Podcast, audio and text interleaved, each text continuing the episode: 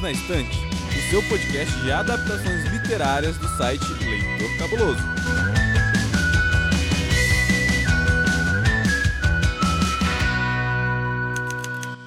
Olá, ouvinte! Você acaba de chegar ao seu encontro semanal para falarmos sobre filmes, séries, livros e muito mais. Para nossa conversa de hoje, está comigo aqui ele, aquele homem que bota defeito em tudo que merece ser criticado. O dono dos quadrinhos das narrativas de Brasil e além, senhora Milton Cabuna. Saudações quadrinistas, pessoal. E eu gostei desse novo título. Acho que vou botar no meu latte. Aquele que merece criticar tudo e todos. E aqui, me acompanhando junto com a Domênica Mendes, aquele que tem os passarinhos que participam também desse podcast maravilhoso, o senhor Paulo Vinícius. Olá a todos. Bom, estou aqui, já separei o meu Ted Bear aqui para discutir mais um conto de ficção científica. Espero que todos tenham gostado desse conto. E junto comigo, ela com certeza já deve ter separado um super brinquedo que eu acredito que deve ter durado o verão inteiro. É Domênica Mendes. Ah, eu quero um TED pra mim, gente. Eu quero muito um TED pra mim. O TED é muito legal. E enquanto eu não tenho meu TED, porque eu também não vou ter uma Alexa ou nada dessas coisas muito chiques e tecnológicas, porque eu sou a tia do chá, eu tô aqui com os meus dois amigos pra gente falar então sobre esse conto que provavelmente você nem sabia que era conto, mas você sabia que era filme. Eu acho, né, que você sabia, porque dependendo de quando você nasceu, você nem sabe que existe esse filme também. Mas hoje a gente vai falar sobre um conto curto de ficção científica, como o Paulo falou, mas que tem uma densidade que, rapaz, Uhum. segura na mão de Deus e vai. Então, assistente, bota aí pra gente que conto é esse? Quem escreveu? Quem traduziu? Aonde eu acho esse conto? Me conta. Super Brinquedos Duram o Verão Todo é um conto escrito por Brian Aldiss, lançado na coletânea de mesmo nome pela Companhia das Letras em 2001. A tradução é de Beth Vieira e o livro tem no total 268 páginas. Para conhecer toda a história de David, você precisa ler também Super Brinquedos Quando Vem o Inverno e Super Brinquedos em Outras Estações. Ou, se preferir, ouvir nosso episódio até o final e assistir ao filme AI Inteligência Artificial antes da semana que vem. Bom, muito bem. É, Paulo, eu quero que você fale pra mim três vezes rápido o nome do conto, por favor. Você é capaz disso? Haha, vamos lá, Hum. vamos tentar. Super brinquedos duram o verão todo, super brinquedos duram o verão todo, super brinquedos duram o verão todo. Ó, Ah. gente. Pode subir e pegar sua medalha, Paulo Vinícius, porque você ganhou a honra. Como prêmio, você ganhou o direito de apresentar esse conto como uma história de terror. Nossa. Me assuste. A família Swinton, eles estavam em sua casa. Mônica Swinton olhando para o seu jardim. Olhava para duas silhuetas que estavam, nos, que estavam pelo quintal, brincando um com o outro. Um deles entra, dá um olharzinho para ela de soslaio, entra em casa e pergunta: Mamãe, posso te abraçar? Enquanto isso, o marido está fazendo uma apresentação em que ele está colocando para os futuros compradores um novo modelo de Android. Um Android que é cada vez mais humano e que pode revolucionar toda a indústria de brinquedos que fazem companhia aos seres humanos. Mas serão esses brinquedos brinquedos ou eles serão um pouco mais do que isso? Aham. Hamilton, Oi, ele. eles são só brinquedos ou eles são mais do que isso? Então, né, gente, nós somos, somos humanos ou somos mais do que isso, né? Aí tem gente que nem isso é. É, não, exatamente. Tem gente É que nem isso é, a escolha da humanidade. Mas respondendo de forma direta, eu acho que o conto tem essa questão do que é. E tem uma questão meio nietzscheana, né? Assim, nós temos funções sociais, meio que temos que cumprir elas, assim. Falando dessa maneira, não, eles não são apenas brinquedos, né? Eles obedecem a determinadas funções, como o Paulo falou, né? Existe essa empresa que faz essas criaturas, esses super brinquedos, por assim dizer. Então, não, eles são mais do que isso. Mas em contrapartida, eles são máquinas, né? Então nunca serão mais do que isso, né? No sentido, quer dizer assim, nunca vão ter alma, nada disso. Então, é duas respostas, sim e não. Olha, o que eu gosto nesse programa é que a gente sempre é cheio de certeza, né? Eles são mais do que brinquedos? São e não são. As pessoas são boas? São e não são. Assim, e não é nem um ficar em cima do muro, não é nem um passar pano. É, a gente só pega coisa boa, né, pra discutir, assim. Eu gosto disso. Só, só tema leve que vira tema do Perdidos na Estante, assim, só coisa tranquila, que não vai fazer a gente filosofar sobre a vida, assim, é, é de boas. Hashtag ironia. Mas, Pra quem tá perdido e não tem ideia do que tá acontecendo e ficou com medo da apresentação da sinopse do conto que o Paulo fez, não por esse motivo, Paulo, a apresentação foi boa, pode ficar tranquilo. tá dizendo. Tá, tá boa. Me, me, deu medo, me deu medo, mas me deu medo por outros motivos. Não foi pela qualidade da sua apresentação, não. Esse conto, ele fala sobre um futuro não tão distante, ao menos assim, imagino, onde as pessoas não podem mais ter filhos e eles já têm a tecnologia um pouco mais desenvolvida e nós conhecemos então a dona Mônica aí, como o Paulo colocou, onde ela tem dois super brinquedos em casa um menino de 5 anos, que parece um menino de verdade, e o ursinho desse menino, que se chama Ted. E os dois agem como máquinas, né? O David, que é o menino, tem sentimento e ama a mãe dele, Porém, o Ted é ali o seu brinquedo favorito, o seu super brinquedo, e ele ajuda o David nesse desenvolvimento. Em paralelo a essa questão de como a Mônica lida com isso ou não, a gente tem o esposo dela que tá querendo aí manter o capitalismo vivo, porque, como a gente sempre fala aqui, né, o mundo acaba, mas o capitalismo não. É isso que acontece. Então, ele tá lá tentando se enriquecer e fazer compras de coisas que não são vendidas. A gente fala sobre isso melhor no próximo bloco. Mas ele não dá muita atenção para a família e basicamente o conto é sobre a relação que a Mônica tem com o filho, principalmente o filho com ela e ela tentando se relacionar com o esposo. Uma coisa que me chama atenção é que eles dividem, né, as etapas da vida deles e da dinâmica familiar deles nas duas estações, né? Verão e inverno. Eu não sabia disso. Ô, Paulo, inclusive a gente vai falar sobre o inverno também? É, então. É muito curioso porque o Brian Aldiss, que é o autor dessa essa coletânea, que eu não sei se ela está em catálogo. Eu acho que ela não está mais em catálogo. E eu acho que ele também não tem e-book. Tá bem fácil de achar, viu, gente? Tá, tá suave. É. é. E eu fico triste porque o Brian Aldiss ele tem uma produção muito extensa e ele é até responsável por inspirar um autor de fantasia que nós adoramos hum. nos dias de hoje. Quem? O Jorge R.R. Martin. É, opa, peraí. Adoramos não, né? Mentira disso. É, adoramos amar ou adoramos odiar. Aí sim. Eu adoro não ter lido. É, é. Domênica é mais feliz que todos nós. É porque, assim, pessoal, a, a, gente acha que a expressão o inverno está chegando é do Martin. Oh. Só que não é do Martin. Não. A expressão o inverno está chegando é do Aldis. Né, porque. E o próprio Martin já falou isso abertamente em uma entrevista. Ele fala que os, os dois autores que inspiraram ele a escrever a série Crônicas de Gelo e Fogo é o Brian Aldiss e o Ted Williams. São um autor de ficção científica e um autor de fantasia. Curiosamente, o Martin começou a carreira como autor de ficção científica e não de fantasia. Então ele estava muito mais ligado na linha do Aldis do que né, nessa coisa de espada, magia, traição, essas coisas. O Aldis ele escreveu uma série de três livros chamado Heliconia. Heliconia Spring, Heliconia Summer e Heliconia Winter. Lembro. Eu, eu tô falando provavelmente fora de ordem. É uma série geracional parecida com Fundação, que a ideia da trilogia é falar sobre o mundo de Helicônia. E nesse mundo, a órbita do planeta, ela tá meio esquisita. Então, as estações, elas duram milhares de anos. Então, o primeiro volume se passa na primavera. É, Ué, é, mas... Spring. Isso não acontece no Crônicas de Gelo e Fogo? Então, sim.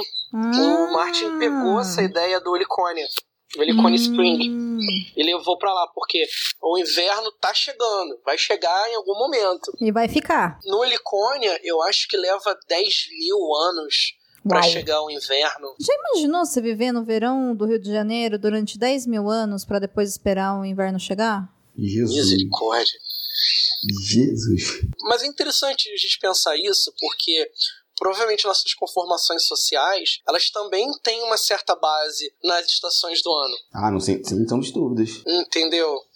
Dá para você tirar algumas análises a partir disso, né? O quanto somos, é, sei lá, frios ou quentes com os nossos companheiros, que tipo de atividades a gente pode ou não fazer. Então tem uma série de questões que o Aldous ele procura analisar né, nos romances dele e ele usa bastante essa temática das estações. É isso, por acaso a gente está falando de dois contos curtos, mas ele escreveu romances muito longos falando sobre o assunto. A divisão que ele faz nesses dois contos mostra a passagem do tempo propriamente dito. Sim. É do casamento do casal principal, né, da Mônica e do Henry. O que, que vocês acharam do casal? Aliás, eu queria perguntar o que, que vocês acharam da escrita do Porque ela é bem característica também. Ela tem um tom diferente. Você pensa assim, cara, tá estranho. Vocês têm alguma coisa é, fora do lugar nessa escrita. Vou até ser um pouco mais específico. Vocês acharam a escrita do Aldis seca demais? Eu não achei seco. Eu entendo que você fala com seco, né? Ele é bem. É isso, é isso, é isso, é isso, né? Ele não floreia muito, ele não fantasia muito. E ele usa aquele recurso de contar no mesmo conto, porque aqui como eu disse, né, a gente tá tem o Super Brinquedos dura um verão inteiro e na sequência na coletânea o final da história é em Super Brinquedos dura um inverno inteiro, né? Então, como você disse, tem essa passagem do tempo que fica representado pelos acontecimentos de acordo com a estação do ano que muda aí. Quer dizer, a gente acha que é do ano, né? Porque pode talvez não ser, pode ser muito tempo, uma analogia aí dos acontecimentos da vida. Mas o que eu percebo assim é que ele é um, um, conto escrito de uma maneira diferente, porque normalmente histórias curtas elas têm começo, meio e fim. E essa história divide o casal, né? Então a gente acompanha a Mônica com o David, que é o menino, e o Ted, enquanto a gente acompanha também o pai, que é o Henry. E aí às vezes dá a impressão que eles estão em linhas temporais diferentes. Sabe, tipo amnésia? Uhum. Uhum. Parece que um tá indo numa linha, né? E o outro tá ou muitos anos na frente, ou muitos anos atrás, ou tá contando do final pro começo, sei lá, alguma coisa assim. Claro que depois, no final, você percebe que eles estão na mesma linha temporal, só que eles estão muito desconexos. Então dá essa sensação pra gente de que eles não estão na mesma página. E eles realmente não estão, né? Enquanto um casal. Mas eu não achei seco, Paulo. Eu fiquei bastante curiosa e eu senti falta de um livro maior, sabe? Assim, uhum. gostei do conto, mas eu queria saber mais sobre esse povo todo aí que coloca uns androides estranhos e depois não sabe lidar com eles. Enquanto eles querem, enfim, comprar planetas como se isso fosse normal. E você, Cabuna? Você tá afim, assim, sei lá, de comprar Saturno pra você tá de boa? O que, que você acha? Não, dá muita dor de cabeça comprar um planeta, né? Eu já não consigo gerenciar o meu escritório, imagina um planeta. Então, eu não achei escrita seca, não. Eu gosto desse tipo de, de escrita meio direta, assim, meio papo, uhum. sabe? Uhum. Sem muito, como a gente falou, né? Sem muito floreio. E, engraçado, não tinha me tocado nisso que a Dor falou, de que eles poderiam estar em linhas temporais diferentes. Mas conforme eu fui te ouvindo, aí na minha cabeça eu fui passando os contos, eu falei, realmente, se o autor em algum momento fala que a gente está vendo os acontecimentos com a Mônica sendo narrados pelo Henry como objeto de estudo, passa tranquilamente. De boa, assim. Mas eu gostei muito do conto, dos dois contos. É uma metáfora que ele vai fazer com a estação do ano com as condições de vida daquelas pessoas. E sim, acho que mereceria uma, outros contos expandindo mais aquele universo. É, quando eu acabei, eu me lembrei muito, e talvez seja uma inspiração direta do autor, mas do Eu Robô, do Asimov, né? Que, para quem não sabe, não é só um filme é do Smith, né? Não é o, o filme do Smith, na verdade, ele pega fragmentos de um conto. Acho que nem é uma história completa, assim. Não, ele não se baseia, praticamente não se baseia em quase nenhum conto. É, né? Ele... ele pega alguns conceitos que estão espalhados e ele vai fazendo um, um patchwork de, de histórias uhum. que gera aquilo que a gente viu. Sim, mas em contrapartida, o mundo que Asimov escreve no Eu Robô é isso que a Domênica falou e que eu concordo com ela. É, no, no, livro você tem vários outros contos que meio que dão um cenário geral daquela sociedade. Acho que esse universo do David mereceria a mesma coisa. Outros contos que dão esse pano de fundo geral. Acho que um romance talvez não, mas outros contos sim. Dá vontade de você conhecer mais o David, né? Eu não sei se o David em si, mas eu queria conhecer mais é, outras pessoas lidando com os robôs, como por exemplo ela tem no, no, no, conto, acho que é Julius, que é um mordomo que é manco, né? Um robô. Sim. Então, assim, outras pessoas vendo o, o Julius, outros Julius, no caso, né? É, ou então robôs amantes. Eu acho que é no último conto que tem um que me dá uma aflição, assim, que eram os robôs que faziam manutenção do metrô. Como será a história dessas máquinas? Assim? Isso me chamou a atenção. Olha aí que interessante, porque o David, ele é de certa forma, o protagonista uhum. dos contos, né? É o menininho. É o menininho e o Ted, que são os dois protagonistas, porque tudo tá em volta deles. Embora no conto tem muita camada sobre relacionamento, sobre ambição humana, sobre família, né? E eles ficam ali meio de pano de fundo no meio disso tudo, assim, porque a gente vê os dois pelo olhar da mãe e pela dificuldade que ela tem de lidar com eles. Né? Então, eu acho que não sei como seria se eu tivesse lido esse conto antes de ver o filme, sabe? Eu não sei se eu teria entendido ele tão bem assim, porque diferente dos outros episódios que a gente grava, esse eu vi primeiro o filme, que eu não tinha visto ainda, que a gente vai falar na semana que vem, e depois eu li o conto. Então, muita coisa para mim me ajudou a entender né, o universo, o que, que era aquela sociedade, coisas do tipo, porque ele não te fala, ele te joga lá e é isso daí, você se vira aí. Você nasceu nesse mundo. Igual quando acontece de verdade que a gente nasce, sabe? Ninguém te explica nada, você tá aí, dane-se. Né? Então eu fiquei meio perdidaça assim. Mas são histórias diferentes, né? Entre o livro e o conto. Então é até interessante as pessoas que estão ouvindo a gente, pessoa que está nos ouvindo nesse momento. Volte na semana que vem, porque a gente vai falar sobre o filme. E aí você vai perceber que são histórias muito, muito diferentes. E o conto, assim, eu super recomendo a leitura do conto, porque eu acho que ele é bom. Eu acho que ele é bom. Paulo, você recomenda a leitura desse conto ou você só escolheu ele aqui pra gente, pra gente poder passar por essa experiência? Não, é, é, é, curioso, né? Eu também tive a mesma experiência que você, Dô. Eita. Eu fui descobrir o conto muito depois. Quando saiu o filme do Inteligência Artificial, eu gostava muito, né, dos conceitos, das uhum. ideias que a gente vai discutir melhor na semana que vem. Uhum. Eu não sabia que era uma adaptação. Né? Isso, e depois de ler o conto, eu falei assim, gente, é muito diferente. Sim vocês tomaram um choque né, ao, ao lerem, porque Sim. o Aldous ele não desenvolve muito. Não.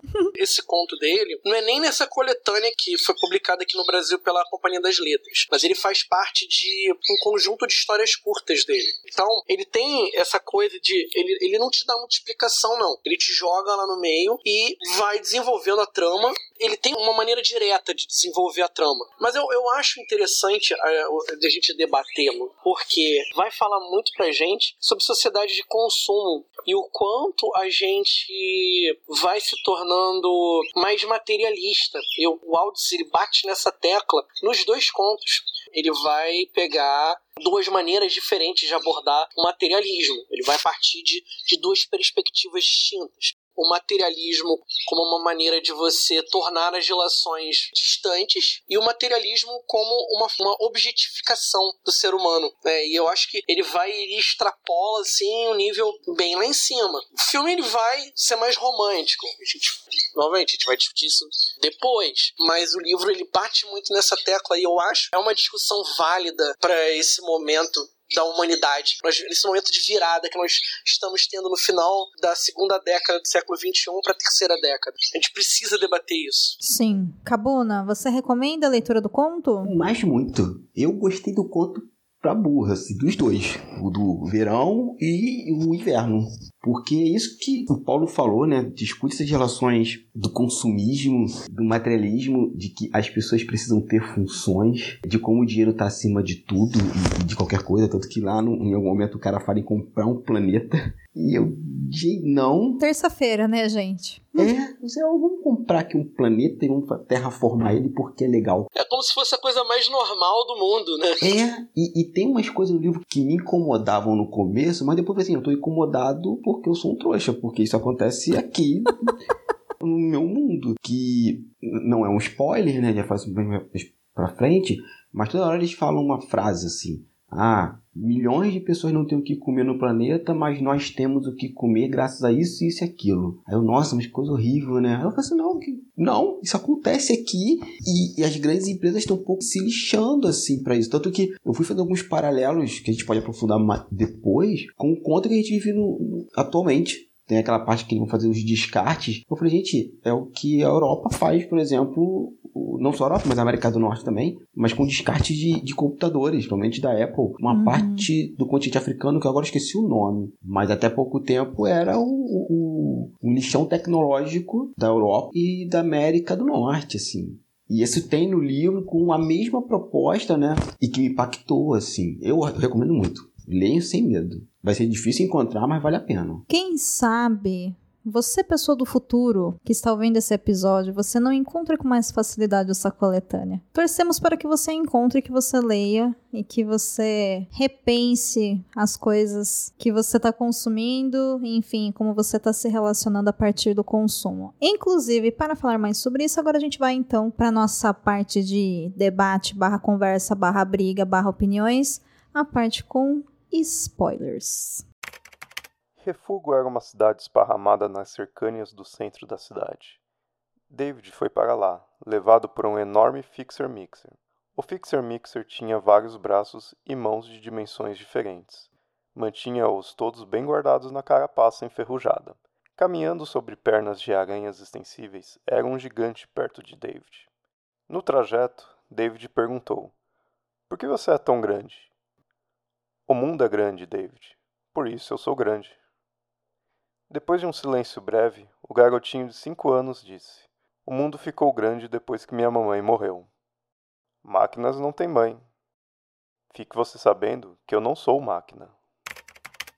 Enquanto o Kabuna tá se segurando ali angustiado para falar mal do filme na semana que vem e acabar com o sonho de todas as pessoas que não viram o filme ainda, e o Paulo vai ter a missão de consertar, já que foi ele que escolheu o tema, a gente vai falar um pouco sobre essa questão da relação de consumo e como essa história trabalha com isso. Mesmo porque, olha que interessante, né? Uma coisa que me pegou muito no conto foi a questão dos relacionamentos, a questão da maternidade da Mônica, que ela é muito confusa, né? Ela não sabe exatamente o que ela quer, ela não sabe lidar com isso. E o Henry é um cara péssimo, é um péssimo ser humano, mas gosto desse gancho que vocês levantaram com relação à crítica a esse consumismo desenfreado, né? Consumismo aqui a gente está dizendo dessa coisa de você comprar coisas que você não tem necessidade, enquanto o mundo está acabando basicamente o que a gente vive e é isso daí. Então, gente, discorra agora o que, que vocês viram nessa história de crítica à sociedade do consumo? Vai lá, Paulo. Já que a gente está falando com spoilers agora, e é interessante isso, porque o, o encontro que o, o Spielberg ele decide te mostrar logo de cara, o áudio ele segura até o final do primeiro conto. Você não sabe se o David é ou não um androide no começo. Né? Você sabe que a relação entre o David e a mãe é, um, é, é estranha. Uhum. Só não sabe dizer, saber por que ela é estranha. Um pouco distanciada. E o, o David ele não consegue falar com a mãe. Tem dificuldade em expressar os sentimentos de carinho e afeto que ele tem por ela. Engraçado, a mãe não entende por que, que a criança está se escondendo. Então fica essa coisa né? A mãe quer demonstrar carinho, o filho quer demonstrar carinho, só que eles não sabem. Aí a gente começa a desconfiar que algo está errado quando o David ele, ele, escreve uma carta tentando colocar no papel aquilo que ele queria falar para a mãe. Sim. Só que ele nunca consegue terminar a frase. Uhum. E é muito interessante isso. Como o materialismo ele está presente na própria relação dos dois. Na verdade, não, não é que ela goste do Android. É porque ela está usando aquilo, usando aquele Android como um substituto para uma criança real. Aí eu preciso explicar. Né? Nesse mundo, devido à superpopulação, eles passaram a, a fazer um controle populacional. Então, cada pessoa ela só pode ter filhos se ela for sorteada na loteria. Tem um outro livro que também tem isso, também que eu esqueci agora. É. Não vou me lembrar. É, tem um outro livro que também tem uma questão de loteria também. É, ah, Lembrei, é o, é o, da Shirley Jackson, The Lottery, a loteria. Então, hum. né, para que eles pudessem ter filhos, é, eles precisavam ser sorteados. E ela não era sorteada há muito tempo. Eles estão há três anos esperando para ser sorteados. Quatro anos. Quatro anos, perdão. Quatro anos para serem sorteados. É engraçado, ela gosta mais do Ted Bear do que do David.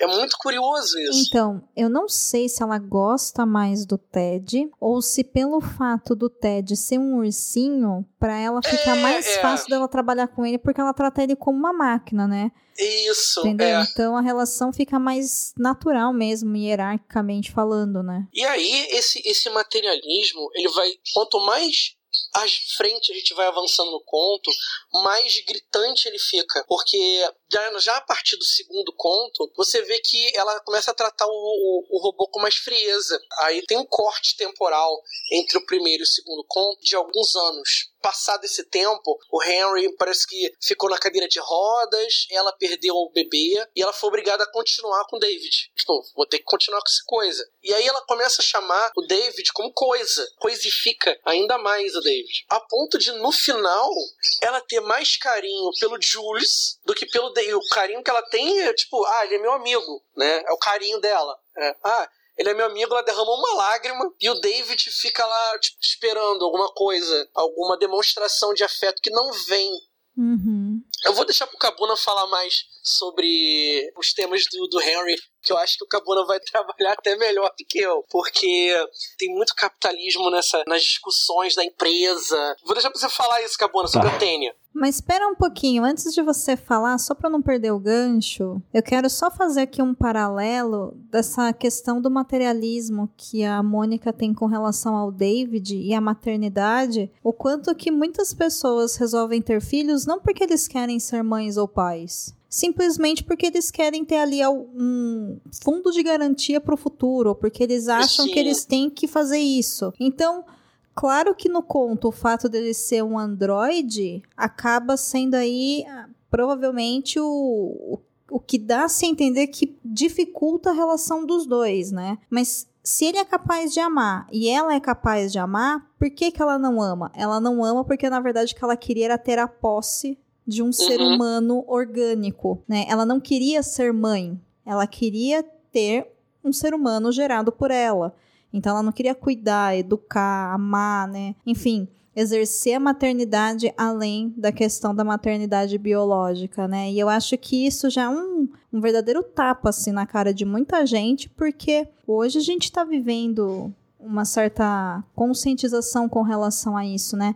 De que você deve ter filhos se você quiser enfim, exercer a sua paternidade e a sua maternidade, né? Hoje a gente fala em direito de escolha e tudo mais. Mas há 20 anos atrás, 30 anos atrás, a gente não falava sobre isso, era uma questão de obrigação. E aí eu acho que esse conto ele traz isso, e ele traz esses questionamentos, e eu acho isso assim incrível.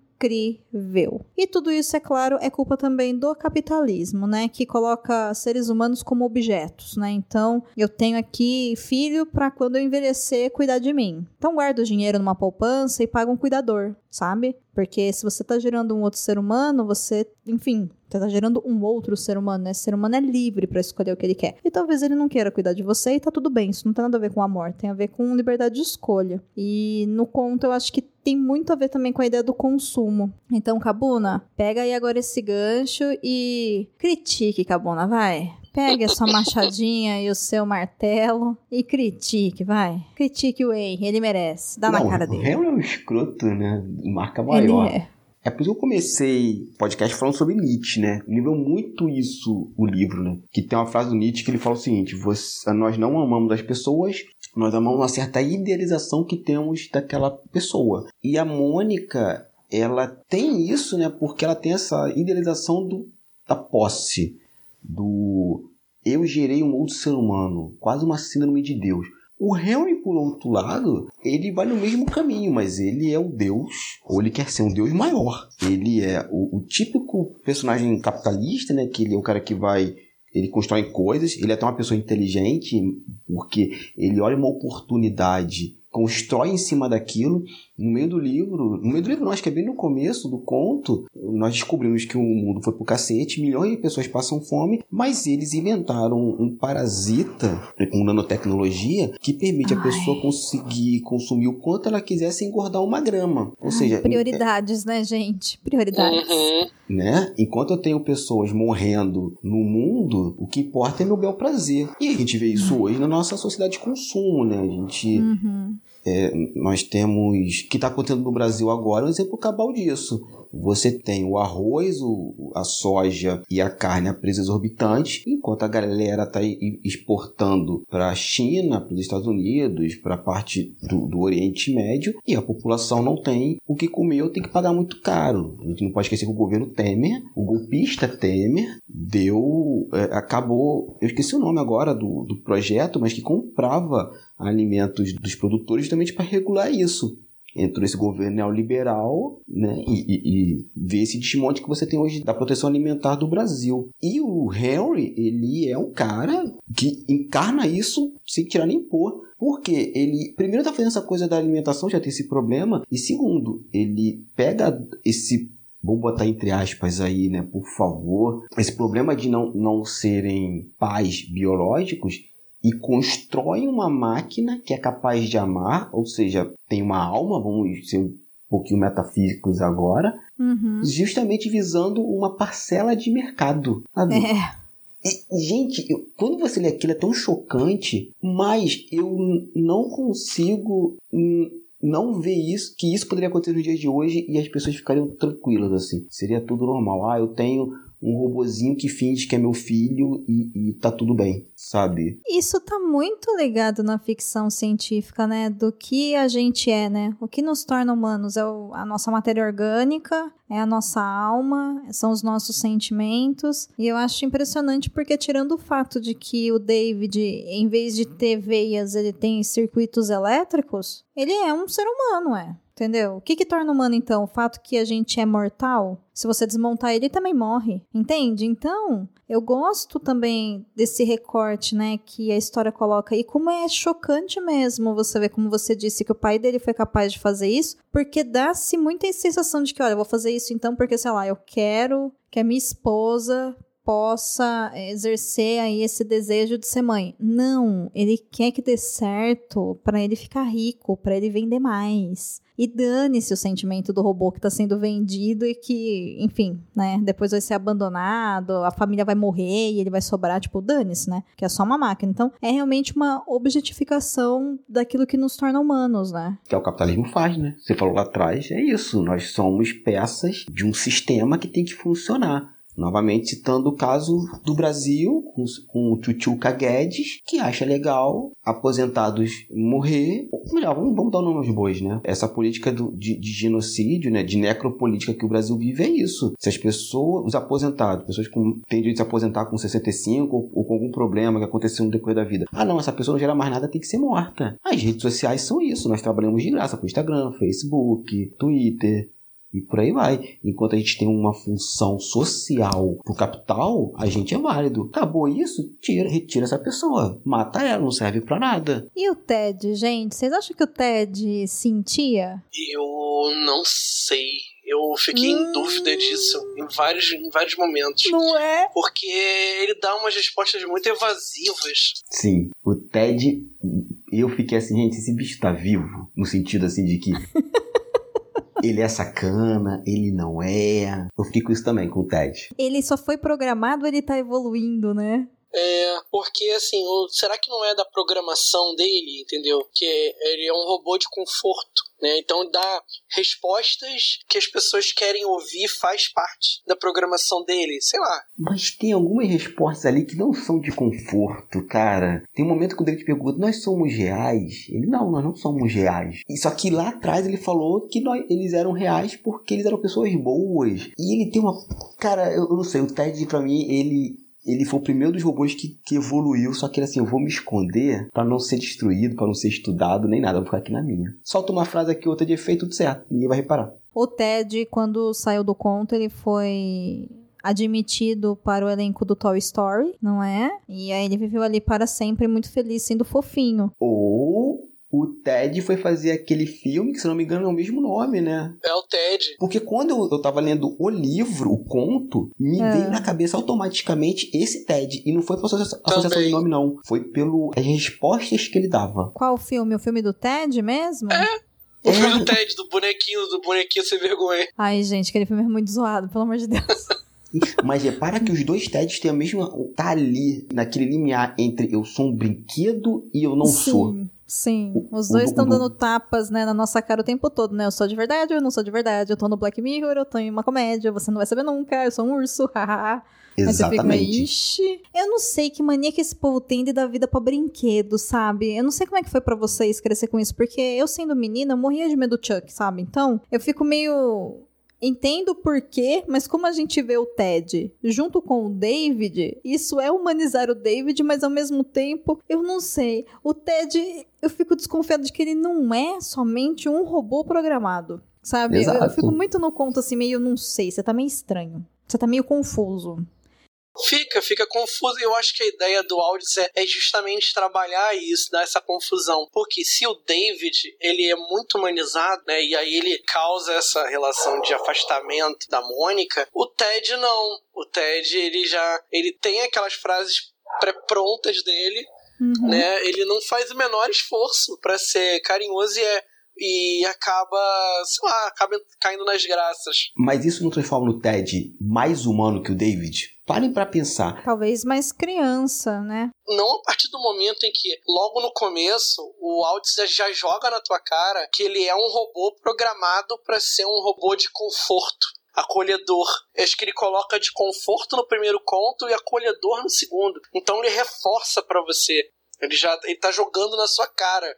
Mas tu achou realmente o Ted tão acolhedor e amoroso assim? Eu tô indo muito na linha da Domênica. Ele tá muito ali naquela coisa, fala, bicho, tu- não é tão legal assim. Tu, tu é algo mais do que, do que foi programado. Tem momentos que o Ted, ele é, é puramente a voz da consciência do David. Mas é aquela consciência que machuca. Tipo Assim, ó, vou aqui apertar o alicate da tua unha. É que eu acho também que a gente tem uma ideia talvez um pouco errada do que, que é o acolhedor, né? Porque o acolhedor Uhum. é aquilo que te tira do perigo, não quer dizer que vai ser confortável. Sim. Então, assim, sabe, Concordo. tipo, comfort food? Vou tomar aqui um pote de sorvete. Isso, aí você vai ter uma crise de glicemia. Mas sim, é gostoso. Mas não te faz bem. Mas te fez parar de chorar e pensar nele que te dá um pé na bunda. Sim, mas né, você vai morrer. Entende? Então, assim, a própria ideia de conforto que a gente tem, ela é muito de faça o que eu quero porque eu sou a rainha ou o rei. Sei lá, faça essa folha ficar fazendo vento na minha cara, sabe? Alguma coisa assim. E não é isso que é ser acolhedor, né? Ou isso que é, ser, que é você dar conforto. Você dar conforto significa você respeitar e ouvir a outra pessoa, acolhendo ela, ou seja, aceitando e respeitando o que ela está dizendo. Não quer dizer que você tem que concordar com a besteira que ela está dizendo, que você vai falar, é isso aí, vamos lá, fazer merda. Tá, né? entendi, Então, saquei. né, eu acho que vai muito assim disso, né? O que, que a gente entende como acolhedora de conforto e tal. Mas aí foi mais uma sessão gratuita de terapia com Domenica Mendes. E eu acho que agora a gente pode ir pra hora das notas. Ei, você quer encontrar um mundo secreto de adaptações literárias? Sim, mas onde? Perdidos na estante. Gente, eu dou assim, ó, quatro estrelas cabulosas pro conto, pros três contos, né? No início eu falei que eram dois, mas na verdade são três, porque o final da história. A Paulo, me lembra o nome? É Super Brinquedos? Duram. Super brinquedos duram o verão todo. Não, o último, Paulo. Super brinquedos e outras estações. Você viu que eles não duram, né? É só eles e as estações. Eles pararam de durar aí no meio do rolê. Depois do inverno, as coisas não duram mais. Mas eu dou quatro selos cabulosos, quatro TEDs do conforto e quatro Davids para os três contos, porque eu achei muito legal. Eu só queria que tivesse sido maior. Confesso. Eu queria que tivesse sido maior, eu queria saber mais deles. Mas gostei, gostei. Gostei da ideia. Adorei. E você, senhor Paulo Vinícius, qual é a sua nota? Então, eu gosto muito do conto, eu acho que ele tem várias interpretações possíveis. Curioso, eu acho que do nosso arco todo de histórias curtas, ele é o menor de todos, né? E Quer dizer que as outras não são tão curtas assim, né, Paulo? Quer dizer então que as outras não são. Uhum. é, não, se a gente for pensar que a gente tá falando de dois contos, né? Três. Três contos.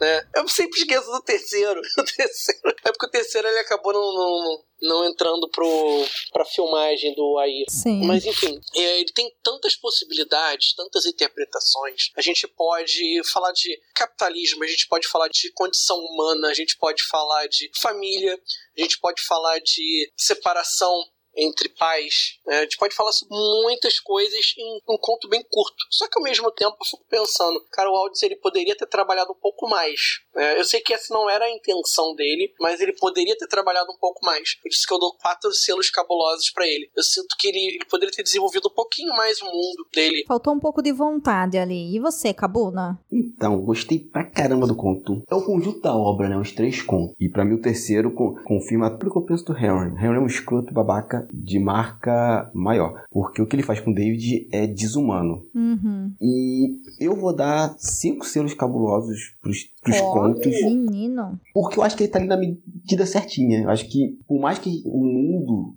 que ele explore seja interessante, né? Que ele poderia vir explorar fosse interessante, não me faz falta. Aquela história foi contada. Ponto com algum gap de tempo, né? Porque ele escreve o primeiro conto no ano, aí passa um tempão de anos, o autor escreve em outro momento, depois mais um tempo ele escreve o terceiro. Uhum. Mas eu acho que aquela história do David, Ted, Henry e Mônica foi contada. O mundo é interessante, é. Mas aquela história foi contada. Olha, é isso então. E eu devo dizer que esse conto é um conto. Tem os seus pontos tristes, mas você não vai sair de lá hashtag chateado igual você vai sair no filme.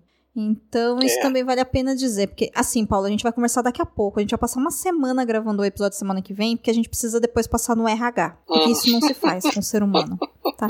Isso não se faz. Isso não é o tipo de coisa que se apresenta para um amigo, tá? Vocês estão ouvindo essa risada, né? Do mal do Paulo. Pois é. Pois é. Mas enquanto você fica aí aguardando as emoções para o episódio da semana que vem, onde a gente vai falar sobre o filme, enquanto você procura aí o conto e nós esperamos de verdade que você goste a partir das nossas recomendações, você sabe que você pode contar pra gente o que achou desse episódio e o que você achou do conto se você já leu lá no site do Leitor Cabuloso, no post desse episódio ou através das nossas redes sociais. O Perdidos na Estante no Twitter fica em arroba perdidosestante e no Instagram ele fica lá em arroba perdidos na estante pode.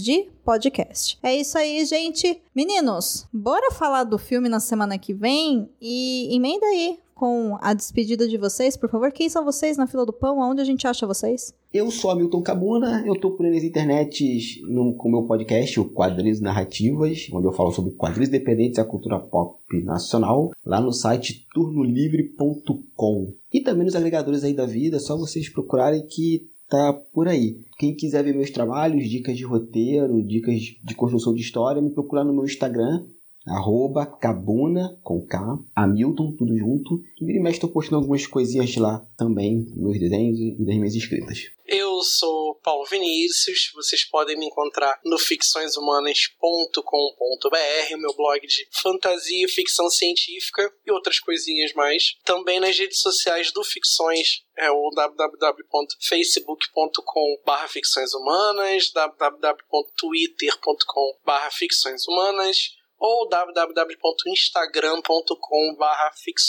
underline humanas. E aqui no Perdidos dando dicas muito bacanas para os nossos colegas. Ah, tá, tá bom. Enquanto eu decido se a dica do Paulo foi bacana ou não, eu sou Domênica Mendes e vocês me encontram lá no Twitter e no Instagram em Domenica Mendes e também falando de podcast, produção de podcast especialmente para mulheres, lá no O Podcast é Delas, o podcastadelas.com.br e também nas redes sociais, Twitter e Instagram como arroba o podcast é delas. O assistente já tá chegando aqui com muita pressa porque a gente tá passando do tempo e ele tem alguns agradecimentos. Então, gente, até semana que vem. Contribua para novos episódios do Perdidos na Estante em catarse.me barra leitor cabuloso ou no PicPay. Se você é das redes sociais, nos encontre em twitter.com.br perdidosestante e em instagram.com.br perdidosnaestantepod. Conheça o novo podcast do Leitor Cabuloso. A livraria hashtag Leia Novos BR espera por você no feed do podcast Covil de Livros. Você acaba de ouvir o episódio número 95 do podcast Perdidos na Estante, onde falamos sobre o conto Super Brinquedos Duram o Verão Todo. Apresentação: Domênica Mendes, Paulo Vinícius e Hamilton Cabuna. Pauta: Paulo Vinícius e Domênica Mendes. Assistente: Leonardo Tremesquim. Edição: Ace Barros. Agradecimentos especiais a quem nos apoia, especialmente a Abner de Souza, a Irechu, Alessandra Rocha, Alan Felipe, Caetano Jaques, Carol Vidal, Carolina Mendes, Cláudia Rodrigues, Clécius Duran, David Figueiredo, Deise Cristina, Francisco Faria, Janaína Vieira, Laine Lilica, Lara Prado, Leandro Gomes, Lu Bento, Lucas Domingos, Marina Jardim, Marina Kondratovic, Melissa de Sá, Nilda, Ricardo Brunoro, Rodrigo Leite, Tiago Augusto e Tiago Rudier.